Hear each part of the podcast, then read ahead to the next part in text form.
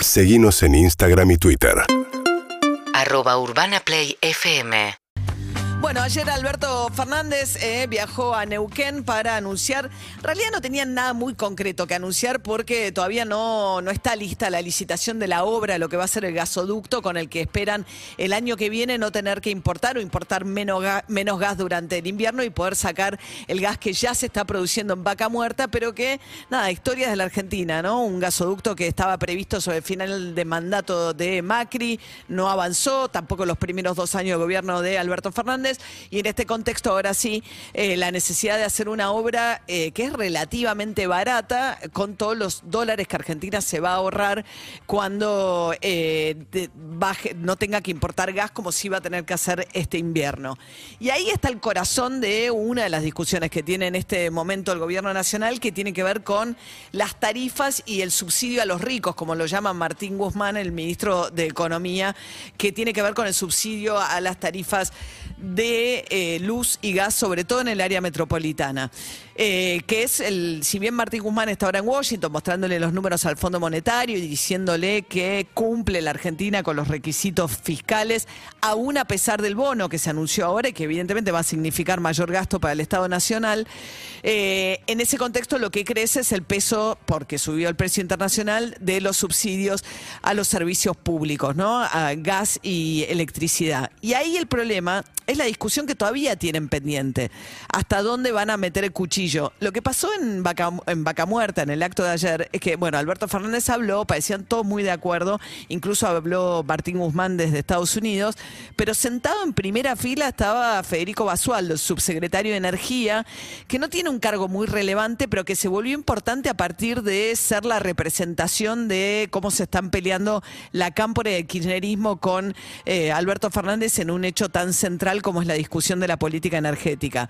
Eh, no solamente fue, sino que lo sentaron en primera fila, como una suerte de desafío, con lo cual están todo el tiempo con este tipo de pequeñas peleas aún, y pujas de poder, aun cuando se supone que están en un acto en el que están todos de acuerdo, en el que van a lanzar el gasoducto, que esto va a ser bueno para el año que viene.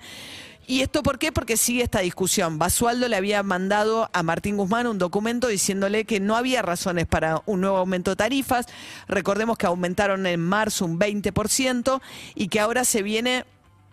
para todo el mundo un segundo aumento, que va a ser un aumento de más o menos el 20, 25 pico por ciento en el mes de junio. Para esto tenían que llamar a audiencias públicas, los funcionarios que responden a la cámpora venían trabando esa situación hasta que finalmente avanzó Guzmán y eh, convocó audiencias públicas, hizo que los funcionarios convocaran audiencias públicas, que es un requisito que establece la ley, no vinculante, o sea, lo que se concluya en esa audiencia pública no es vinculante, pero sin la audiencia no puede haber aumento de tarifas. Entonces viene el segundo aumento. ¿Y qué va a pasar? Bueno, el tema es hasta dónde se le va a quitar, a qué, a qué porcentaje de la población se le va a quitar completamente el subsidio. La gran mayoría, digamos, van a mantener la tarifa social, la gran mayoría va a tener un aumento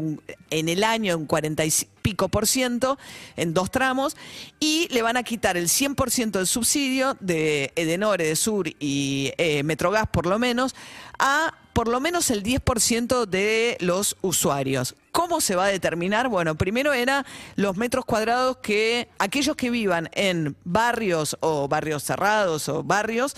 eh, con metros cuadrados por arriba de los 2.700 dólares. Pero adicionalmente a esto se estableció un segundo criterio que tiene que ver con ingresos. Eh, quienes ganen en hogares con ingresos de por arriba de tres salarios mínimos, o sea, arriba de los 320 mil pesos, también va a haber quita total de subsidios, supuestamente. Esto es una pelea que se va a venir porque eh, Axel Kicillof había dicho, ¿se acuerdan? Eh, No da más para el ajuste, la provincia de Buenos Aires, el conurbano, yo no sé si el FMI habla castellano. Hay que ver hasta- eh, cuando empiece la quita, porque cuando la quita de subsidios va a significar eh, subas del 2, digamos, que la boleta se multiplique por 2 o por 3. Yo creo que está bien la quita del subsidio. Coincido en que subsidiar a los ricos y el consumo energético no tiene ningún sentido, ningún sentido. Desincentiva el ahorro, subsidia al quien no lo necesita, pero es muy delicado y por eso hasta ahora nunca lo han podido hacer, más allá de las cuestiones internas, hacerlo de una manera que bueno, que no termine perjudicando por ahí a gente que efectivamente no puede ver su boleta duplicada o triplicada en tan poco tiempo. Así que bueno, van a avanzar con eso mientras Cristina Kirchner se entretiene con su pelea favorita, que es la pelea con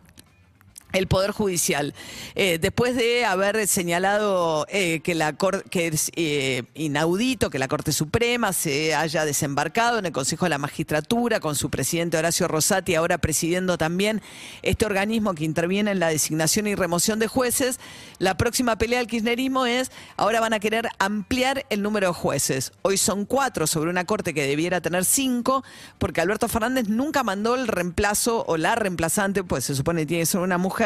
de Elena Hayton de Nolasco. Esto lo que muestra además es también que no logran ponerse de acuerdo menos que menos en temas judiciales y en nombres con Cristina Kirchner. Alberto Fernández es el día de hoy que no pudo nombrar al jefe de los fiscales, que era Daniel Rafescas, un juez federal con, bastante prestigio, pero que como no le gusta el kirchnerismo, no lo nombraron ¿Y qué hizo en su momento? Bueno, ahora quedó Casal, que era alguien mucho más identificado con el macrismo que seguramente la gestión que hubiese podido hacer Rafecas. Pero bueno, ahí tiene una especie de veto mutuo en el cual, como no les gusta, digamos, no logran avanzar ni, por ejemplo, en ocupar un lugar en la Corte Suprema eh, para ponerse de acuerdo en cuál sería el nombre que Alberto Fernández le gustaría y que sería digerible también para el kirchnerismo. Pero bueno, ahora lo que quiere Cristina Kirchner es aumentar el número de integrantes de la Corte y volver al esquema de cuando hubo nueve fue el peor momento de la institucionalidad de la Corte, que fue cuando Menem amplió la Corte para que le convalidaran un montón de cuestiones muy escandalosas, privatizaciones, corrupción, etcétera, durante su gobierno y puso hasta sus abogados personales en la Corte. Para limpiar aquel escándalo, Néstor Cuando asume, tuvo una muy buena política con relación a la Corte,